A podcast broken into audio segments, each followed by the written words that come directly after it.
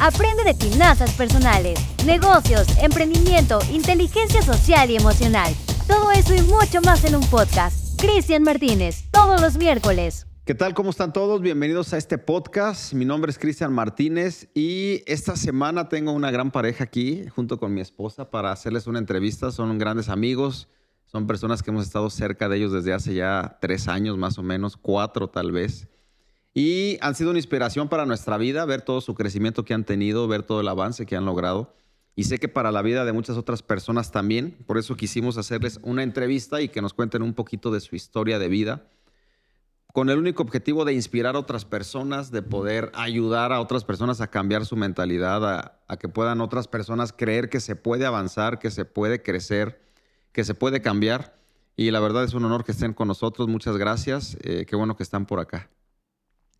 Bueno, la primera pregunta que quiero hacerles, Tony y Nancy, es yo sé su historia y, me queda claro que han enfrentado muchos desafíos, pero cuéntenos a todos los que están aquí escuchando el podcast o viendo el podcast, ¿a qué desafíos se han enfrentado desde que estaban pequeños hasta el día de hoy para lograr el éxito que han tenido? ¿Qué nos pueden decir de eso? Yo soy Tony, me, dedico a, a, la venta de accesorios para celular y pues los desafíos que hemos atravesado, se puede decir, es desde la niñez, pues, eh, yo no crecí en un entorno de, de, pobreza al 100%, pero sí crecí en un entorno de, de limitantes, pues, de limitantes. A nosotros nos enseñaron que el que no estudia, pues no, no va a hacer nada. Esos son los que nos enseñaron a nosotros. Mm, cuando voy a empezar de cuando ya me caso. Sí. Yo me caso joven, me caso a los no me caso, me junto porque la necesidad, la necesidad de, no necesidad, salimos embarazados. La niña de compromiso. Eh, el niño de compromiso, salimos embarazados. ¿Qué edad tenías ahí? 18 años. No, pues estabas muy joven. ¿Y tú, Nancy? Y yo 16. No, más joven todavía. Muy, muy niña. Cuando, cuando, nos, cuando nos embarazamos, eh, yo ganaba 400 pesos, era lo que yo ganaba. 400 pesos. ¿Semanal? Semanales. Ok. Y nosotros como, como inexpertos, se puede decir, eh, yo pensaba que con 400 pesos me iba a alcanzar porque yo no, yo, no, yo no sabía lo que era una vida en matrimonio. Ni ella menos sabía que era lavar, planchar y todo eso. Pero... ¿En qué trabajabas? Yo le ayudaba a mi papá. Mi papá tenía, tiene hasta el día de hoy una jalatería de pintura. Un taller de jalatería. Ajá. Y yo le ayudaba a yo sabía, yo sé todo lo de desmontar un motor, una caja, pintar un carro, sacarle un golpe, todo eso yo lo sé. No hay nada que se me dificulte. Y eso pareciera, eso, eso lo, ahorita que lo estoy pensando, no lo había pensado así, me ha servido para, para enfrentar los desafíos que hasta hoy he enfrentado, porque a mí no se me dificulta nada. Hasta el día de hoy no se me dificulta nada. Pero cuando, cuando gana los 400 pesos, en nuestros primeros meses fueron de miel, o sea, vivíamos bien y decíamos, no, pues con 400 está bien, ahí en la pues casa. Recién casados todo estaba perfecto. todo era color de rosa, ya sé. Sí, o sea, yo decía, con 400 pesos la hacemos. Pero el problema fue cuando nacieron los niños. Cuando, no, más bien, antes de que nacieran los niños, nos enteramos de que no estábamos embarazados de uno. tus, primer, tus primeros hijos fueron gemelos, ¿no? Sí. Doble regalo, doble gasto, doble bendición y ahí iba a llegar. Eh, cuando nos enteramos que no era uno, sino que eran dos, pues emocionadísimos porque decíamos, va, pues gemelos, este, qué padre, qué bonito. seguíamos en lo mismo, no sabíamos a qué nos enfrentábamos, no sabíamos el desafío que venía. Mi papá me paga después 700 que porque ya tenía una responsabilidad. Ya de 400 subiste a 700. A 700. Y yo hacía más que los maestros que él tenía. Él tenía trabajadores les pagaba como 1500 y a mí me seguía pagando 700 pesos a pesar de que era su hijo. El primer desafío fue que mi papá eh, no me quería, no, como que se enojaba mucho por, por, el problema del alcohol. Ese fue como que uno de los primeros desafíos que yo tuve. Yo no, gracias a Dios, por la gloria de Dios, no tomo. Ya soy loco natural, pero no tomo. Y eh, tenía muchos roces con mi papá que me corría y luego que ya no trabajaba y, y todos esos roces. Nacen mis hijos los gemelos y ya me había salido con mi papá. Me salí de con mi papá y empecé a buscar trabajo. ¿Tus Ya- hijos nace cuando tenías 19 años? más o menos como 19 años nacen mis hijos. Eh, yo desesperado, con totalmente, imagínense, los niños ya, ya habían nacido. Y yo totalmente desesperado decía, ¿qué voy a hacer? ¿De dónde? ¿Qué vamos a comer? ¿Cómo voy a mantener una familia? Me salgo a, a literalmente a las calles a buscar, a buscar trabajo y, y me fui para un lado. Le dije, ese día me acuerdo que con una sonrisa le dije, pues, me- mi esposa le dije, me voy a salir a buscar trabajo, yo tengo que encontrar trabajo hoy. Salí como dos, tres días y no encontré trabajo. Me acuerdo que llegó el sábado ¿Dónde buscabas trabajo? ¿Qué hacías ahí? en las calles. Pero ¿cómo en las calles? O sea, ¿ibas ¿En a algún negocios? negocio o cómo le hacías? Sí, en los negocios les iba preguntando, oigan, no, traba- no ocupan un chalán, alguien, estoy desesperado, la verdad. Este, yo sé la jalatería. El primero fue los jalateros. Ah, no, pues no, no tenemos, no. Me veían muy chico. Siempre, siempre, esa es una limitante también que he tenido yo. Que como me veían muy chico, pensaban que era muy irresponsable. No Y- creían en él. No, no creían en mí. Eso, eso era una limitante mía.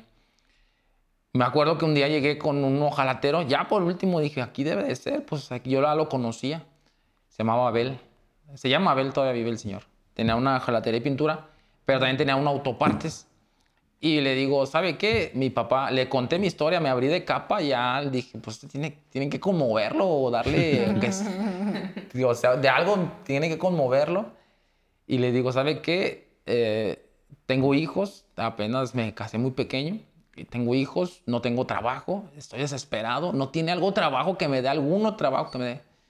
Y como que lo pensó en darme trabajo, lo pensó en darme trabajo. Y me dijo, bueno, te voy a contratar. Como que algo le dio lástima en mí. Segui- Seguimos con la edad. Le dio lástima en mí. Y me da, dice, te puedo pagar 600. Como que fue la suma que dijo, como para no decirle que no, pero para que diga él que no. Porque es muy poquito el dinero. Claro. Y yo decía, 600 a nada. Pues 600 que alcanza para algo. Y le dije, va, voy con los 600. Y dijo, bueno, aquí te espero el lunes a las 9 de la mañana. El lunes a las 9 de la mañana yo estaba presente ahí, ahí trabajando. Y como yo no he sido de los que me gusta estar sentado, siempre he sido muy activo. Eh, sus partes, yo se las acomodé por marca, modelo, características, todo se lo acomodé. ¿Tenía un John Kell o qué, qué era? Sí, de partes, de Ok. autopartes. Y se lo organicé al pie de la letra. La primera semana no me da 800. Digo 600, me da 800. Vio mi, mi empeño, Tu mi trabajo iniciativa. y dijo, no te voy a dar 600, te voy a dar 800. Y me los da, me da 800. La segunda semana me da mil. Digo, la tercera semana me da mil pesos. Pero la tercera semana eh, mi esposa me llevaba de comer. O sea, yo me acuerdo, no sé hasta, hasta qué punto me dé chance de, hablar esto. Lo voy a contar para que sirva de experiencia a, a lo mejor las personas, pero yo sentía un nudo en mi garganta porque... Porque ella siempre ha estado desde el principio conmigo. En estos días vi un, un podcast que decía que le decía un, una- un, un youtuber a, una, a, un, a un empresario, le decía, a un señor que encontró en la calle, si te doy 20 millones de dólares, ¿dejarías a tu mujer? Ujú. Y él dijo, no. Dijo, tengo 50 millones en el, en el banco. ¿Cuánto? 50 millones Los dólares. de dólares. Ay. Y, y si perdiera ese dinero por tu mujer, ¿lo dejarías? No, porque ella estuvo desde el principio conmigo, desde que yo tenía 5 dólares. Y mi esposa ha estado conmigo desde que ella tenía, no teníamos nada, o sea, éramos unos niños inexpertos y no teníamos nada. Y yo me acuerdo que ella iba embarazada con su pancita, fueron dos, ella subió 20 kilos. Iba con su pancita a llevarme a comer a las 9, de la- bueno, como a las 10 de la mañana y me llevaba mi almuerzo para que no se me hiciera tarde, yo no me llevaba almuerzo, ella me llevaba. Iba batallando y en ese tiempo vendían mallas de 3%. Y, y era para lo que me alcanzaba a comprarle. Mallas de, Ma- mallas de ropa, o sea, Sí. como un tipo pantalón de mujer, ¿verdad? Sí, mallas de 3% y, y era lo que me alcanzaba, pero esas mallas, como eran muy delgaditas, de muy baja calidad, se le traspasaba su, su ropa interior, se le traspasaba. Y yo veía cómo ella iba caminando y a lo lejos, se le- por, la- por el sol, se le veían lo- los- su ropa interior y a mí me daba mucha tristeza decir, ¿cómo no puedo ser el proveedor de mi casa? O sea, y ella se ponía mis camisas porque cuando las mujeres están embarazadas ya no les queda su ropa y no hay ropa que les quede ni el pantalón y la pobre se tenía que poner mis camisas para que hubiera algo con que taparse. Pasa el tiempo ahí con ese señor y, y no me alcanzaba ni siquiera por unos zapatos. Yo no tenía por unos zapatos. ¿Cuánto tiempo duró eso? Como uno, como un año duré ahí. Más o menos. Como un año duré ahí, pero yo no tenía ni para unos zapatos y me acuerdo que me, que me amarraba una, una, una liga, una liga en el zapato, porque el zapato como estaba roto, Sí. el, cuando yo caminaba chancleaba y se me metían las piedras. Yo llegaba a mi casa y, y estaban las, las piedras adentro de mis, de mis zapatos. Estaban, me dolían los pies. Cuando, no, cuando se me olvidaba que tenía, que tenía los zapatos rotos y pisaba, no, pues se me encajaba la piedra. Y era- le ponía una liga, un lazo, lo que fuera, un cable, le ponía un cable de los que agarraba del, del yonque para amarrarme.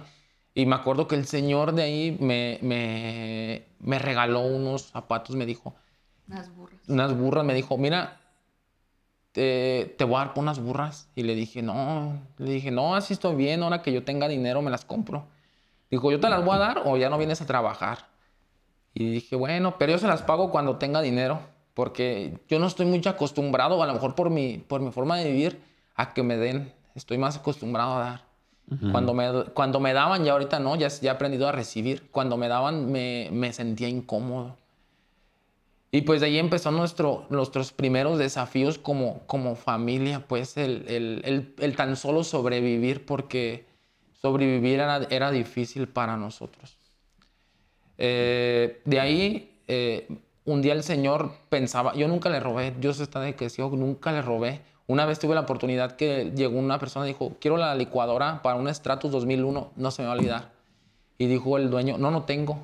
Yo me quedé callado, el dueño se fue a su casa y yo me metí y le dije, aquí está, mira. Y se la di. ¿Cuánto es? 500 pesos. Yo me sabía la persona. Fui y le entregué su dinero. Aquí están, señor, sus 500 pesos. Sí, sí estaba, sí, ahí estaba. Es que yo las tengo acomodadas y sé lo que hay. Y eso me ha servido hasta el día de hoy a mí para ser ordenado en muchos aspectos de mi vida, porque desde el principio busqué orden. En, a lo mejor no, no, no inicié con orden en, en, en, en casarme, pero ya después busqué la forma de que, que empezara a ordenar mi vida desde ahí. Sin darme cuenta, he ordenado mi vida poco a poco, poco paso a paso. ¿En ese tiempo tú pensabas que ibas a estar así mucho tiempo o sí tenías en tu mente el deseo de, de crecer y de, y de avanzar hasta económicamente muy rápido? ¿O qué te decía tu, tu entorno, tu mente? O sea, ¿cómo estabas pensando ahí? Mm, yo siempre he sido emprendedor. A mí de niño me decían el niño finanzas. Eh, me, me decían el niño finanzas. En, en- en el kinder yo recuerdo que, yo me acuerdo clarito, había un kinder que se llama el Jacinto Canel. Y es- en ese kinder me regalaron, mi mamá en una fiestecita me regalaron una pistola de la que le, tiene balitas y que truena paz, que como ese. Y yo se las vendía a peso a los niños, La, el trueno. el trueno. Y decía, no, pues nosotros no, mala suerte, amigo. Nosotros y, y les vendía a peso el de este. eh, yo hacía, yo me, sé, les voy a contar un poquito rápido de los negocios que hacía de niño. A los 10 años eh, ya, ya era niño finanzas, yo vendí gelatinas, yo vendí productos naturistas, vendí ropa. Mi- yo, vengo, yo, yo tengo este ímpetu de- por el emprendimiento por mi madre. Mi madre es una, un pilar fundamental en mi vida porque mi papá también es muy trabajador, pero mi mamá tenía el deseo de, de- de- empuje. Mi mamá empuja, empuja. Mi mamá era estilista y mi mamá se salió. Mi papá no le- en un tiempo no le dejó que ella, ella eh, estudiara estilismo. Mi mamá se, se le escapaba y estudiaba estilismo. Y mi mamá ha sido muy emprendedora desde mi abuela, desde mi bisabuela. Son, son gente de muy, muy emprendedora. Y, yo me acuerdo que, he sido emprendedor por la parte de mi mamá, que ella es muy luchona y no se ha dado por vencida y, es una de mis más fuentes de inspiración, mi madre, en, todos los aspectos. A los 10 años me acuerdo que yo tenía una moto carabela viejita que ni pedal tenía, tenía que pucharla, subirme y, y le meterle la velocidad y prendía. Pero yo estaba con esa carabela y llegó una persona que le gustó y traía un Surito 2 y le dije, pues te lo cambio, yo con 10 años, pues te lo cambio. No, ah, bueno, déjale, hablo nomás a mi papá para que vea los papeles. Desde ese momento yo ya como que... com- no- años de edad. no sé cómo comprendía yo esa parte de, de los papeles, o sea, me hago pensar, estaba muy chico, era más chico que mis niños o de la edad de mis niños y mis niños apenas sí andan ahí jugando Xbox o haciendo otras cosas que yo hacía y se lo cambié, se lo cambié ese, ese, ese, esa carabela por ese carro. O sea, era el niño finanzas ahí. ahí en a todo. mí me gustaría preguntarles eh, cuál fue, ya conocimos un poquito de, de, lo que es la historia, pero Nancy, ¿cómo lo viviste? ¿Qué, ¿Qué fue lo que a ti te impulsaba? ¿Qué es lo que te motivaba? Este, estabas muy chica, así como nos lo comentas, ¿no? Ya tenías una responsabilidad de dos bebés, no era uno, sino que era dos. ¿Y qué es lo que te motivó a decir, sabes que no me voy a quedar en esta situación? No sé, este, tú no nos has platicado eh, cómo, cómo fue tu infancia, ¿verdad? Pero ya estabas en un, en un matrimonio, estabas en una relación con un esposo, con dos hijos. ¿Qué te motivó a levantarte, a, a luchar, a decir, sabes que no me voy a quedar aquí, sino que voy a, voy a ir por más? ¿Cuál fue tu mayor motivación? Bueno, pues yo recuerdo que, que cuando, pues ya como dice Tony, nos embarazamos y todo, uno miraba todo de color de rosa, ¿verdad? Las mujeres. Este, como dice Tony, no nos alcanzaba, ganaba sus 400, ya después le fue aumentando y así, tal. Yo recuerdo que una vez le dije a Tony, porque a mí siempre me ha gustado emprender, como dice Tony, yo también desde niña, yo vendí los pollos de colores, me, me iba a pedir la, los, los moneditas para la, Virgen de San Juan, iba casa por casa, oiga, una ayuda para, para traer dinero. ¿No era para Virgen de San Juan? No, era para mí. Era para, era para mí. Vendíamos dulces con mis hermanas en los semáforos. Este, desbotábamos garbanzo. Me pagaban a mí un bote del, garba, del bote de los de 30 litros, 20 eran. litros. No, de 20, perdón. Me pagaban 11 pesos para del garbanzo, pero pues yo de- me, siempre me ha gustado traer a mi dinero. Uno como mujer pues le gusta ganar su dinero. Y nunca me ha gustado a mí depender de mi mamá. No era así como que dame, dame, no. Entonces yo, pues cuando me junto con Tony, yo sí dije, no, yo no quiero este, depender de, de él, porque Tomás, yo vengo de cosas atrás que mi mamá me, bueno, nos decía, o vecinas, o uno escuchaba de niño, de que no dependas de ningún hombre, porque luego, este, que quién sabe qué, este, se voltean y te dejan por ahí, ya, tú mejor tú solita. Pero pues yo siempre dije, yo quiero traer mi dinero. Una vez recuerdo que le digo a Tony, Tony, este, porque pues yo me acuerdo que, como dice Tony, andaba embarazada y no me alcanzaba para nada. Uno como mujer, ay, se me antoja esa blusa, pero pues no, no traigo. Él cuando ganaba me daba nomás 100 pesos para mis antojos, para ti, para ti, gástatelo en ti. Y pues yo me los quedaba y él le daba a su mamá gasto y así nos dividíamos en la comida. Entonces yo recuerdo que un día le digo, Tony, yo quiero emprender, eh, este, no sé, necesito vender algo, yo quiero traer dinero. Mi mamá tiene, en su tianguis, se tienes un, un lugar donde ella me puede prestar a mí. Y me dijo, ¿y qué te gustaría vender? Yo le dije, me llama mucho la atención bisutería, me llama mucho la atención también este, como brasieres para mujeres, ropa interior. Le dije algo así, no sé, pues que no, no sé en realidad qué. Me acuerdo que mi suegra dice, ay, yo tengo unas vecinas que andan vendiendo accesorios, no, ¿por qué no ves? Y yo, pues sí, no, pues sí me voy. Y le hace Tony, ¿cuánto ocupa? Yo, pues mil pesos. Yo dije, mil pesos, ay, es una cantidad para mí enorme, la verdad, en ese tiempo. Yo dije, no, pues con mil pesos empezamos. Ah, bueno, pues ya me da los mil pesos, yo voy y compro en el, en el estadio y me dan todo muy caro. Bueno, entonces que yo iba muy contenta porque me acuerdo que tenía una mesita que le decía el chavo el 8, bueno, era de los dibujitos de a 150. Y esa mesa yo ponía mis trastes ahí, ahí, ahí comíamos, ahí pasó muchas cosas con esa mesa. Entonces yo ahí esa mesa me la llevaba al tianguis y le dije, mamá, ama, voy a vender accesorios, no me prestas un lugarcito. Yo tenía una bolsita súper chiquita con mis fundas como unas 20 piezas, con mis mil pesotes. Y ya me acuerdo que dice, mamá, sí está bien. Entonces empiezo a acomodar las fundas y me empieza a preguntar la gente. Siempre he tenido como que esa, que la gente me sigue, no sé, estoy, estoy muy guapa, no sé qué, pero sí me sigue la gente y me empieza a decir, este, oye, ¿qué esta, qué cuesta? Eh, un TPU, era una funda de silicón que va en la parte de tu teléfono. Esa yo la daba en 100 pesos, no, 140, porque me la habían dado en 90 pesos, que para venderla en 140. Y yo le dije, ah, sí, 140, y sí vendía. Pero luego me doy entero, en ese mismo día mi hermano dice, Nancy, esa funda la están dando allá atrás en 50. Y yo no me digas eso y voy a investigar. Y sí. Y dije, no, pues yo es que me las, yo las compré más caras y yo las doy. Yo empecé a venderlas. Y yo lo que siempre he tenido, siempre me ha gustado pensar de más. Yo me acuerdo que llegaba la gente y pues yo no era inexperta, me decían, ¿tienes funda para mi celular? Yo me dejaba guiar por las cámaras, los botones y no, no tengo, pero yo te la consigo. Iba y me surtía y ya les decía a ellos, oye, es que es una funda que es aquí, luego se llamaba tal modelo y ya para la otra semana ahí se la tenía el cliente. Y eso fue lo que me motivó, que yo dije, yo no quiero depender de, de él, aparte, porque yo traía esas raíces de que no dependas del hombre, que tú tu dinero. Yo pensaba muy diferente a comparación de ahorita, pero también mi motivación fue de que lo vea como batallaba, de que yo quería este, yo tenía hambre por crecer, tenía hambre por tener una casa, porque uno como mujer, yo desde niña soñaba con una casa. Yo tuve muchos sueños cuando era niña soñaba con una camioneta muy bonita, con una casa. Yo decía, ay, cuando yo me case voy a tener así mi casa, un jardín, mi sala así. Y yo como que todo, todo ese sueño yo como que lo traía. Yo cuando conozco a este hombre, yo, lo, yo fui interesada con él, pero no por su moto vieja que traía, aclarando, porque traía una moto muy fea. Y él me decía, por la moto no. Yo fui interesada porque me fue muy mal en los noviazgos y tuve novios que pues ni al caso. Y yo decía, si me llego a embarazar con este chavo, ¿qué futuro me llegará a tener? Y yo, no, nada. Pero cuando conozco a Tony, yo vi que él tenía, él pensaba como un adulto. Yo dije, ay, no, este sí piensa como yo me gustaría a mí.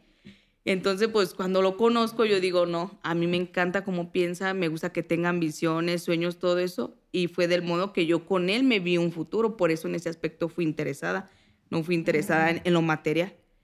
Y eso siempre es lo que me ha ayudado a crecer de que yo, a mí siempre me ha gustado emprender y no me gusta estar como en lo mismo. Me gusta este, ambicionar, pero no, no cosas, no una ambición, ¿cómo se le podrá decir? Mala. Mala, pues no. Una ambición bien de crecer y pues sí, eso fue mi motivación de no quedarme estancada y no estar como que con la mano estirada, depender de, pues de, de, de mi esposo, ayudarlo. ¿Cuál creen que fue el momento más crucial para que ustedes hayan podido avanzar más? O sea, ya nos contaron toda esa parte de, de, mucho trabajo, de mucha angustia, de mucha dificultad, pero ¿en qué momento como que dicen de aquí para adelante fue un cambio y empezamos a avanzar mucho más? Eh, después de que me salgo de trabajar de la jalatería y pintura, eh, me regreso con mi papá, pero ya como socio de mi papá ya me dijo, vamos mitad y mitad de lo que hagamos y entro como socio. Eh, le ayudo, nos empieza a ir muy bien a mi papá y a mí porque ya, era, ya no éramos uno, éramos dos. Y empezamos a tener mucho trabajo, mucho trabajo en la pintura, en la jalatería. Compramos un carro viejo, lo pintábamos y lo revendíamos. Nos empieza a ir muy bien, empezamos a tener muchas ganancias. Pero en algún momento volvemos a chocar mi papá. Y en algún momento mi papá eh, empieza a tener otra vez malos tratos conmigo y recuerdo que una vez estaba, estábamos viendo una película, nunca la he acabado de ver, se llama La de Río. Nunca he acabado de ver esa película porque mi papá llegó y me la quebró. La tele. La tele. Eh, ese día yo me acuerdo, voy a meter un poco aquí a Dios. Nancy dice que yo tenía mamitis. Yo no tenía mamitis, yo tenía temor, miedo a no poder mantener a mi familia, a pesar de que ya tenía unos ingresos un poquito más grandes cuando regresé con mi papá pero tenía un temor a, a, a, no poderlos mantener porque ya no eran, ya no eran dos, ya no eran dos, inexpertos los, los niños, se embarazan de otro niño, que era mi güerito, se llama Isaac. Se queda embarazada de Isaac y íbamos a ser pues cuatro, cinco personas ya. Mis dos gemelos, mi Isaac, Nancy y yo. En ese momento ya estaba atemorizado. La verdad es que estaba atemorizado de qué era lo que venía en el futuro en el momento, cuando mi papá me quebra la, la, tele, yo ya había orado a decirle Dios, ¿sabes qué, Señor? Tú tienes un, plan más grande para mí. Eh, quítame este miedo, tú sabes que yo no soy cobarde, pero quítame este miedo totalmente y hazme que sea valiente, que sea fuerte, que sea fuerte en lo que emprenda. ¿Miedo a qué? ¿Miedo a la pobreza? ¿Miedo a no poder crecer? ¿Miedo a qué tenías? Miedo a no poderles dar de comer. Okay. A, eso, a eso tenía miedo, a, a, porque veníamos de, de, como les platicaba hace rato, de, de vernoslas totalmente duras. Es que lo que pasa que yo le decía a él, yo quiero ya vivir aparte, independiente. Vivían con, con, con mi suegra. Sue okay. Y es a lo que se refiere, que le daba miedo porque yo le exigía, yo le decía, es que tú tienes mamitis, por eso no quieres salir. Y yo le exigía que yo me quería salir y él tenía miedo a salir a rentar, a enfrentar la realidad con lo que ganaba. Mm. Y en algún momento, me, ese era un sábado, fue un sábado, el domingo ya llega en la tarde y yo ya tenía las cosas, mis, mis poquitas cosas que teníamos ya en la casa de mi abuelita al lado. Le digo a mi abuelita, abuelita, ella tiene una casa, tiene una casa muy grande de 20 por 20. Le digo, deme un, cuartito donde me pueda yo quedar con Nancy, le pago renta. Y dijo, sí, cómo no. Y mi abuelita fue una parte, una parte muy fundamental en nuestras vidas. En nuestras vidas porque en algún momento, como usted lo dijo, ¿cuándo fue el brinco que dimos? El brinco del, de, lo, del, de ser ojalatero a vender accesorios. El brinco se dio cuando empecé a ver que en la hojalatería eh, sí salía, pero en los accesorios estaba en aumento. Empezamos a aumentar las ventas, empezamos a aumentar las ventas, empezamos a aumentar las ventas. Y yo tuve que tomar una decisión eh, si me quedaba con la hojalatería o me quedaba con los accesorios, porque ella era claro que ya no podía. Dos gemelos y embarazada de otro, y ella tenía que irse a los tianguis en un triciclo. Se iba en un triciclo, metía a los niños ahí en, en su, este, en su, en su, pues en un, a un lado del triciclo, los ponía con su hermana Dulce y se iban al tianguis mientras yo me iba a otro tianguis para repartir. Cada viernes repartíamos la, la, mercancía hasta la una de la mañana. Repartíamos lo poquito que teníamos, lo repartíamos para tener dos ventas y empezar a progresar. Y ella se iba sola a vender con su hermana y yo me iba a vender a otros tianguis.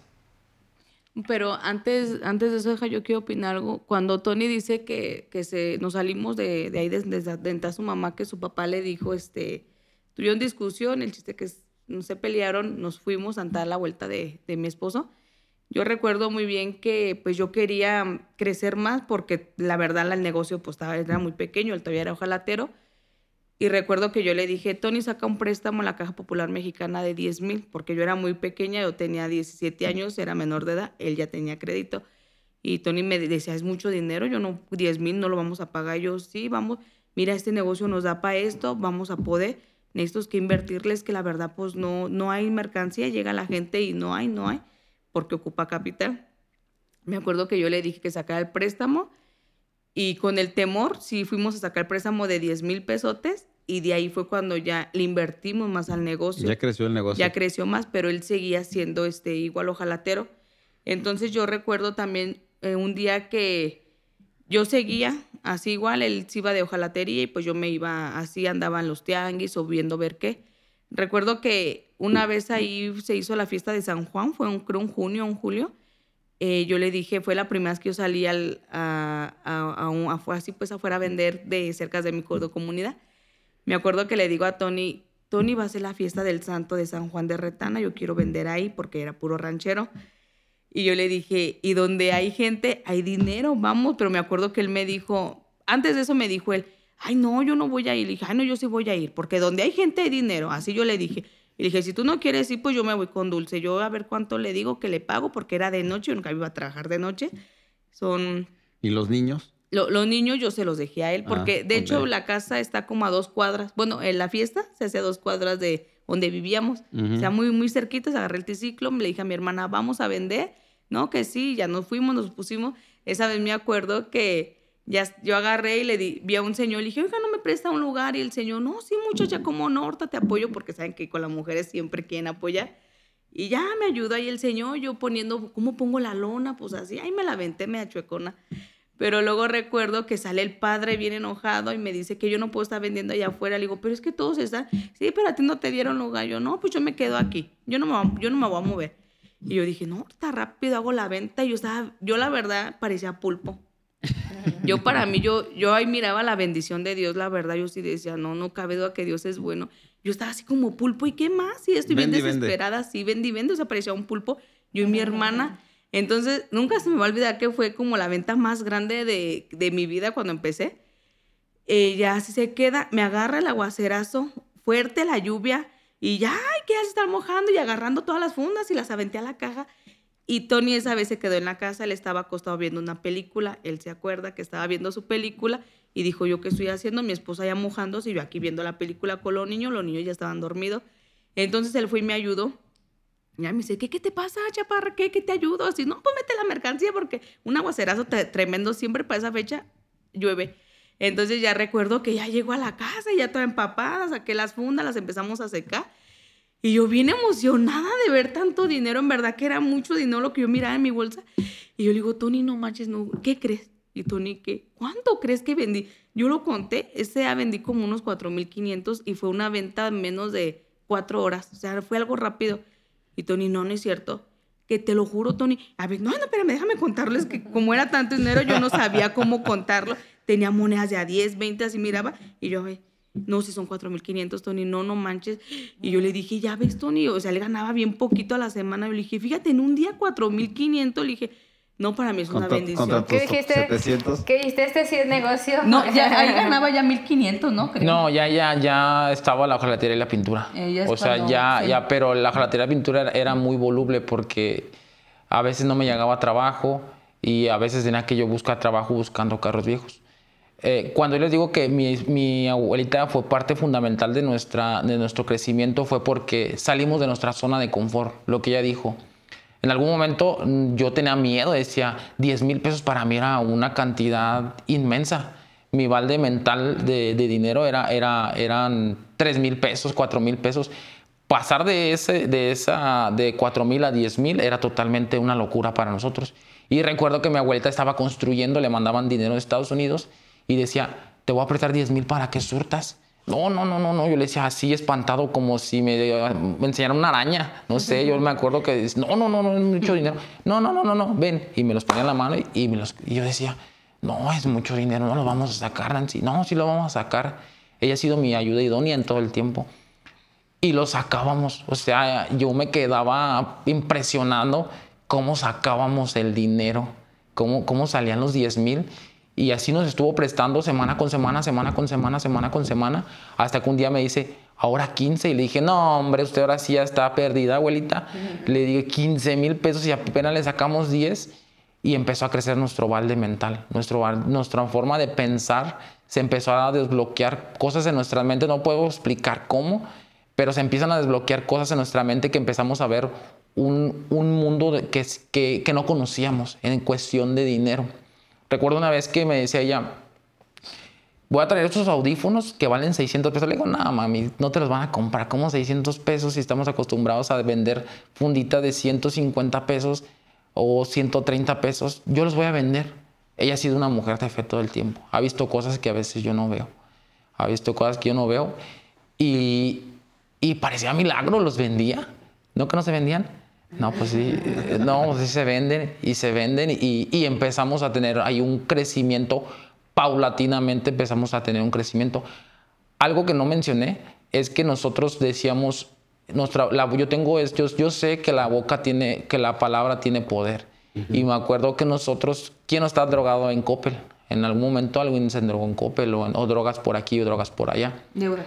deudas, perdón. Eh, yo le decía a Dios, Señor, que nomás salga para la deuda de Coppel, para las tortillas y para un antojito, no te pido más. Y eso era lo que salía. O sea, era lo que pedía y era lo que salía. Pero en algún momento se desbloqueó es- ese, ese, ese, ese bloqueo en mi mente que empezamos a crecer. Paso a paso empezamos a crecer. Y empezamos a crecer, empezamos a crecer, empezamos a crecer hasta que hubo un, un crecimiento más fuerte. Yo creo también lo que a nosotros, pues, nos, como pareja nos ha ayudado mucho a crecer, es como dice Tony, ya cuando uno ve las cosas de otra manera, no nos gustan las deudas tampoco. Nunca nos ha gustado andar con deudas y andar debiendo acá, debiendo allá.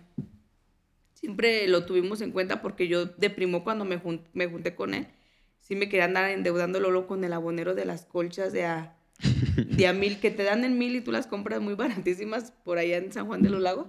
Y yo decía, pues que yo quiero empezar a tener mis cositas. Yo decía, mis cositas, pues quiero empezar ahí a acomodar bien mi lugar, mi nido de amor. Pero sí yo me acuerdo que las deudas sí lo quitamos de, nuestra vida. Dijimos, no queremos deudas, si no nos alcanza, no podemos, no lo vamos a comprar. Si podemos, lo compramos y si no, no. Y también, bueno, a mí como mujer, de que me ayudó mucho a crecer fue de que no he sido malgastada con el dinero. O sea, no soy vanidosa de que, ay, quiero esto, quiero lo otro, no. Siempre como que es, he sabido bien claro lo que quiero. Desde que yo me junté con él, yo le dije, yo quiero una casa, Tony, una casa bonita, quiero hacer la casa y vamos a ver cómo la vamos a hacer. Y mm, pasaron como cuatro años, empezamos, no, tres años de tener el negocio, me acuerdo, empezamos a ahorrar, puro ahorrar, ahorrar. Y así empezamos con nuestros ahorros para luego llegar a tener parte de empezar a comprar nuestra casa. Pero eso nos ayuda mucho de que no nos gustan las deudas. Sí, yo creo que ya nos cuentan su historia y no, yo creo que pues algo inspirador fue para nosotros el conocerlos. A nosotros nos ha tocado poder ver su crecimiento, este, cómo han avanzado cómo, con su familia, con sus hijos, ese cambio, ese proceso. Pero me gustaría que ustedes les pudieran comentar a, aquí a nuestro público, a la gente que esté escuchando, eh, qué cosas eh, ustedes les pueden decir que, que, no deben de faltar o qué valores eh, fueron los que fundamentaron su familia, este, su, su hogar, su, su negocio, sobre qué valores ustedes están fundamentados o cuáles son esas esas banderas que, que, dicen, ¿sabes qué? Esto, esto es inmovible para mí, que les ha ayudado en ese crecimiento. Pues yo, bueno, yo lo personal pienso, yo la verdad conozco a Dios de, de, muy pequeña, yo me acuerdo que he orado mucho con Dios desde pequeña, de hecho cuando era novia de Tony íbamos a misa, aunque mamá no me creyera, yo iba los domingos a misa con él, porque me decía, tú no te vas a misa, vas a otro lugar, no, si voy a misa, mamá. Entonces, mm, pues Dios, bueno, para mí lo personal, Dios ha sido parte de mi vida. Nuestros valores, este, yo la otra vez me puse a pensar que hablaban de valores el día que tuvimos una plática con ustedes, yo dije, le dije a Tony, en real, ¿qué valores tengo yo para dárselos a mis hijos? Y yo en lo personal, yo dije, ¿qué valores? Y yo les dije, a ver, niños, vengan para acá. ¿Qué valores tenemos aquí para, para de nuestra casa? Y dice, pues el respeto, el amor. Y digo, no, niños, hemos fallado mucho, a veces nos faltamos al respeto, a veces no nos damos amor, no nos demostramos el amor. Y le digo, entonces yo realmente mis valores es el no mentir y el no robar. Eso sí es lo que yo les he, yo traspasado, se los he sembrado, de que a mí no me gusta mentir y nunca me ha gustado robar. Robar un peso para mí era algo, no, ya hice el pacón más grande del mundo. Y también demostrar amor no soy muy cariñosa de demostrárselos a ellos, pero ellos han visto que con actos, con acciones, decisiones, he demostrado amor. No sé si así te aclaro un poco tu pregunta sí. o... Sí, yo creo que nosotros podemos ver más valores que tal vez ustedes no ven. Yo puedo ver en ti el valor del servicio. Por ejemplo, ahorita que contabas, una persona me decía, quiero esta, y tú ibas y la buscabas y se la entregabas. Eso es un negocio. O sea, cuando tú puedes servir a las personas. Por eso el negocio creo que empezó a crecer también y, no nos lo han contado, porque las ventas no llegaron nada más porque, porque estaban ahí vendiendo fundas, sino porque estaban sirviendo y estaban dando un servicio a la gente y empezaron a crecer las ventas. Ese es un valor también, el valor del servicio. Yo recuerdo muy bien cuando te conocí, me acuerdo que yo estaba en mi negocio de autos, tu mamá me, habló de ti diciendo que ibas a, a, hacer una casa y quería que te hiciera como arquitecto un proyecto y, y un día llegaste ahí y me acuerdo que me dijiste unas palabras que nunca se me van a olvidar. Yo quiero crecer y a mí me gustaría platicar contigo, para, con usted, siempre me has hablado de usted. Me gustaría platicar con usted para que me pudiera usted ayudar a cómo crecer. Y me acuerdo que te invité a un curso de finanzas y, después empezamos a tener comunicación porque te hice el proyecto de esa casa. Hace poquito lo acabo de ver en la computadora, eh, que nunca se realizó porque después tu visión creció pero yo me acuerdo que te vi mucha hambre y yo te dije, si quieres, sí te puedo ayudar, pero vas a tener que aprender muchas cosas. Y dijiste, sí, yo estoy dispuesto a aprender. Díganme qué hay que hacer. Después de ahí, pues ya pasó mucho tiempo, tal vez un año, dos años más, y después nos volvimos a, a encontrar cuando ya te vendí la casa y tú ya habías construido un capital interesante, porque cuando me dijiste que querías comprar una casa, yo no pensaba que tenías el dinero listo porque yo los veía a ustedes muy, eh, muy sencillos en su manera de vestir, en su manera de, comportarse. Y la gran mayoría de las personas, cuando empiezan a crecer financieramente, empiezan a gastar más. Y, si ganas un peso, pues gastas un peso, pero si ganas dos, gastas dos. Y si ganas diez, gastas diez. Y por eso nunca tenemos llenadero, porque a veces la gente no entiende qué es lo que tiene una visión y quiere lograr esa visión porque buscan el placer del momento. Yo a ustedes los veía muy sencillos y me sorprendió cuando me dijiste, sí tengo el dinero para comprar la casa. Y de ahí entramos en otro, en otro proceso de crecimiento y, y ya nos empezamos a conocer como pareja. ¿Se acuerdan de ese tiempo? Sí, sí, me acuerdo. Mm, eso, eso es interesante porque viene otra vez lo de la, de la infancia. Mi papá cuando yo estaba chico me puso varias limitantes. Eh, y unas limitantes y otras que me hicieron crecer. Yo amo a mi papá, no, no estoy hablando nada mal de mi papá lo amo y lo respeto a mi padre y que es un hombre muy trabajador y que nos enseñó el valor del, trabajo, de ser muy trabajadores. Pero me acuerdo que me dijo, más o menos tenía como unos 16, 17, entre 15 y 16 años, me dijo, tú si a los 30 años no compras una, una casa, ya te fregaste.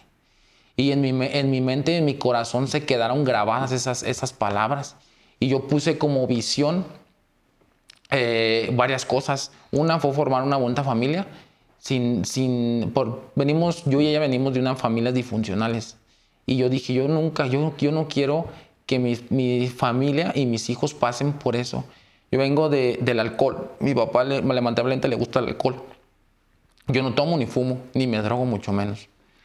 Eh, pero crecimos con esa visión, yo y ella juntos. Yo creo que, que fuimos, no sé si se puede decir predestinados, pero los dos teníamos esa visión de tener una bonita familia y una bonita casa.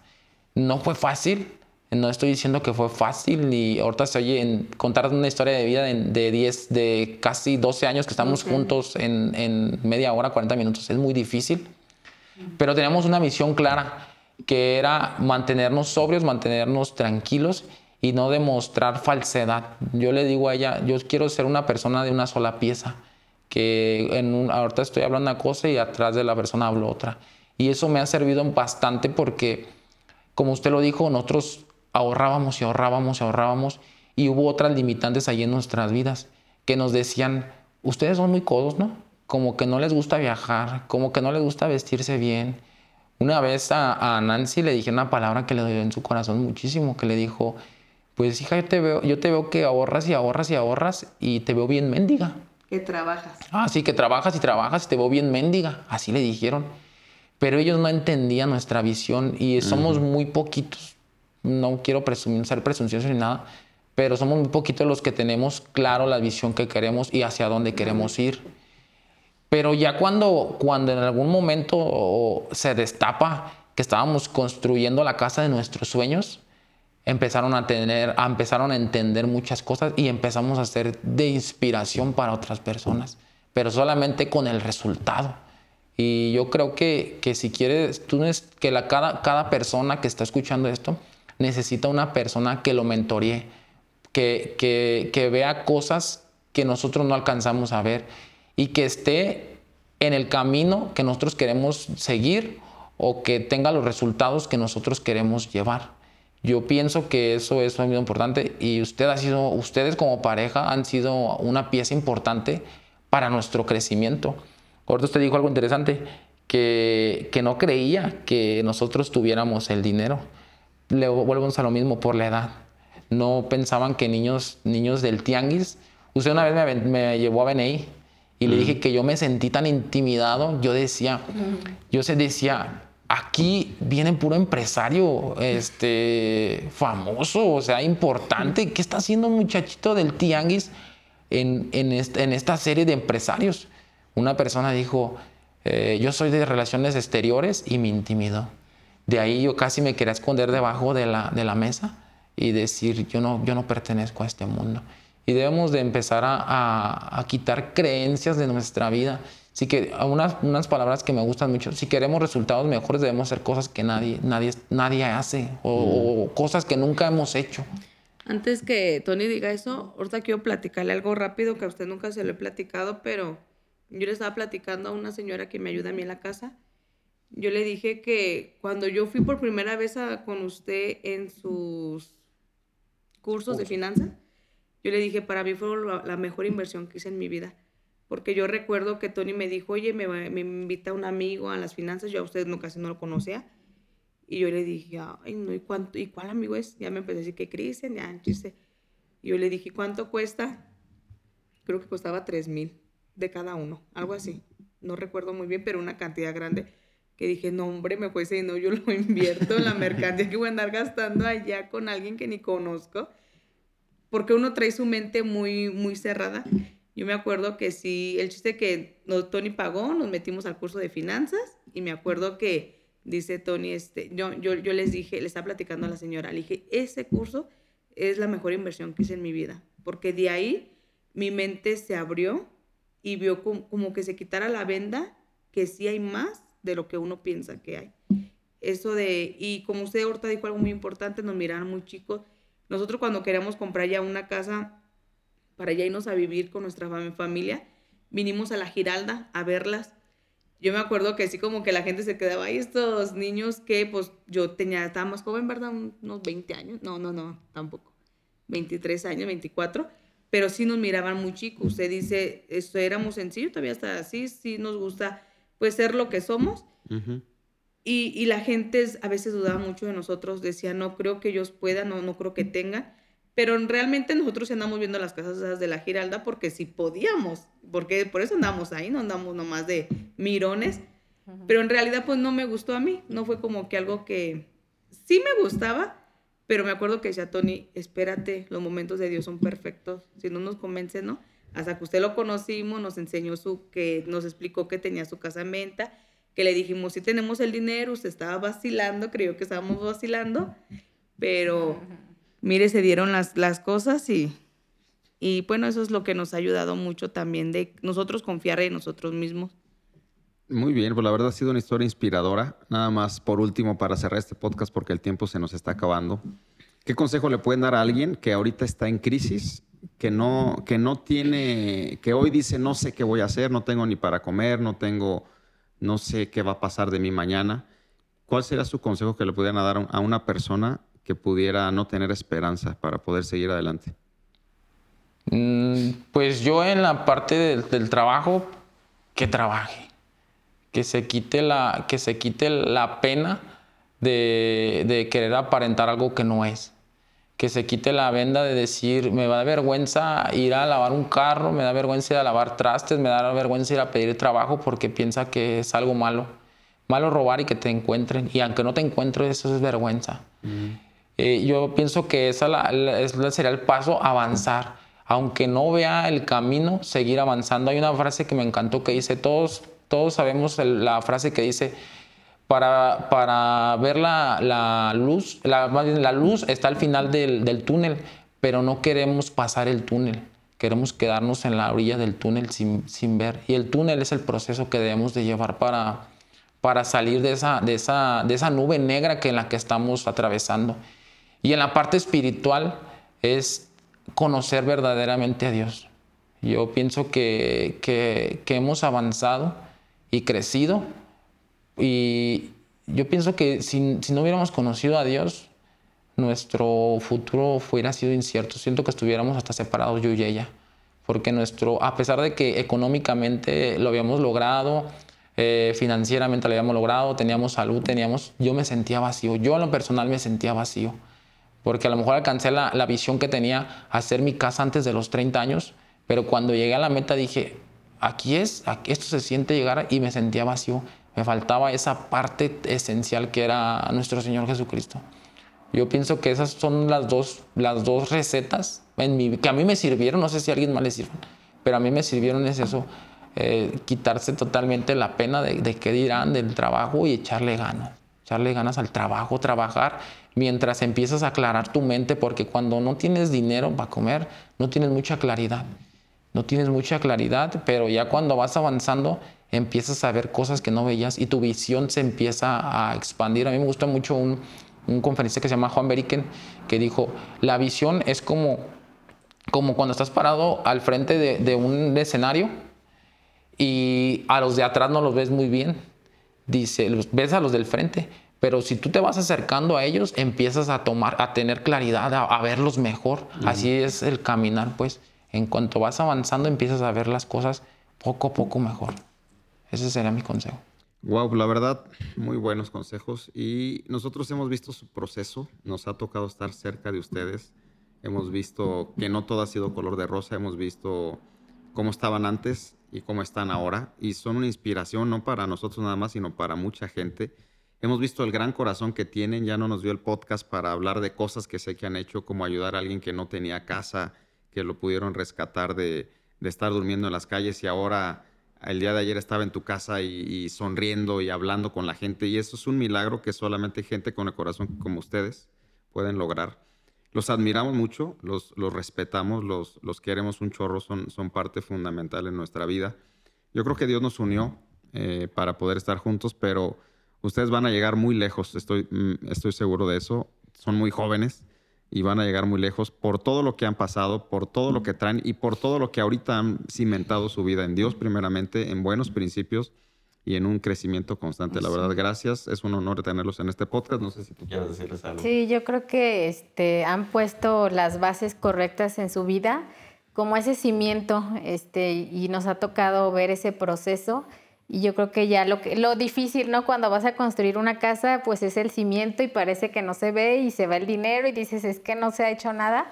Pero yo creo que eso ya lo pusieron, que es lo importante, y ya están empezando a construir, ya están siendo parte de inspiración, por eso fue que, que los invitamos a que pudieran compartir parte de su historia, porque a nosotros nos motiva, somos, estamos honrados de que eh, Dios nos haya permitido coincidir con personas como ustedes, porque también nosotros aprendemos de, de, ustedes, como dice mi esposo, del gran corazón que tienen y pues un gusto que estuvieran aquí. Muchas gracias. Yo nomás también para terminar, pues agradecerles a ustedes también por todo su cariño, su apoyo que nos han dado. Y usted ahorita dijo que qué consejo le podría dar. Yo la verdad, como mujer, creer en uno, uno, en, uno en sí mismo. Uh -huh y ahorita estábamos leyendo yo y mi esposo una parte de la Biblia que nos gustaba de Josué, Josué 1.9, donde dice que te esfuerces y seas fuer te esfuerces y seas valiente. O sea, también hay que esforzarnos, hay que ser fuertes, porque uh -huh. obviamente todo el, todo el proceso, si queremos llegar a una meta, tenemos que pasar por muchos obstáculos. Uh -huh. no, no, no, no, no rendirnos. Si nos caemos, hay que levantarnos y no quedarnos así de que no se pudo, pues ya ni modo buscar la manera uno como mujer también apoyar a su esposo en las buenas y las malas. Yo a él siempre le he dicho, yo te voy a apoyar en las buenas y las malas, aunque a veces me hablaba de cosas que ni yo entendía, que yo decía, Tony está loco, pero bueno, pues yo le voy a hacer caso. Pero sí, o sea, uno como mujer apoyarlo y creer en su esposo, porque también si no creemos, pues él se va a desanimar, no ser una robasueños como a veces era. ok. No, pues gracias. La verdad la he disfrutado mucho. Yo sé que la gente también eh, la, va a disfrutar y este, este podcast va a quedar grabado para siempre. Después sus hijos cuando estén más grandes lo van a ver y van a, y van a sentirse orgullosos de ustedes como sé que lo están el día de hoy. Pues bueno, gracias a todos los que nos han visto, nos han escuchado. Para nosotros es un honor y más historias de vida como esta vamos a estar poniendo en este podcast también con el único objetivo de generar inspiración, generar cambio de mentalidad, generar crecimiento en cada persona, porque estoy seguro que todos podemos crecer, que todos podemos avanzar y que lo mejor de nuestras vidas está por venir. Eso me queda claro. Aquí hay un vivo ejemplo de ellos. Un, un honor tenerlos de nuevo. Gracias por estar aquí. Y pues bueno, nos vemos para la próxima. No se pierdan los siguientes podcasts porque van a estar de mucho valor. Si este te gustó, compártelo para llegar a más personas. Gracias, que estén muy bien. Saludos a todos. Gracias por acompañarnos un capítulo más. No olvides compartir este podcast y búscanos en nuestras redes sociales como Cristian Martínez Finanzas.